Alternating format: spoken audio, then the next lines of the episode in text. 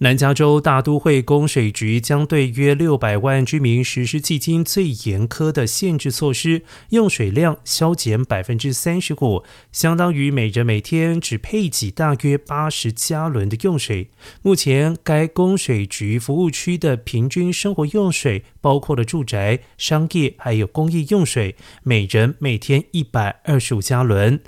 水局官员表示，这是在干旱恶化的情况之下，为健康和安全所需的配水数量，并且防止最早在九月之前全面禁止户外浇水。但是专家表示，居民户内用水每天八十加仑应该绰绰有余。如果不考虑景观因素，我们可以在不改变生活行为的情况之下，将室内用水量减少到每人每天三十五加仑，只需要使用高效节能的家用电器。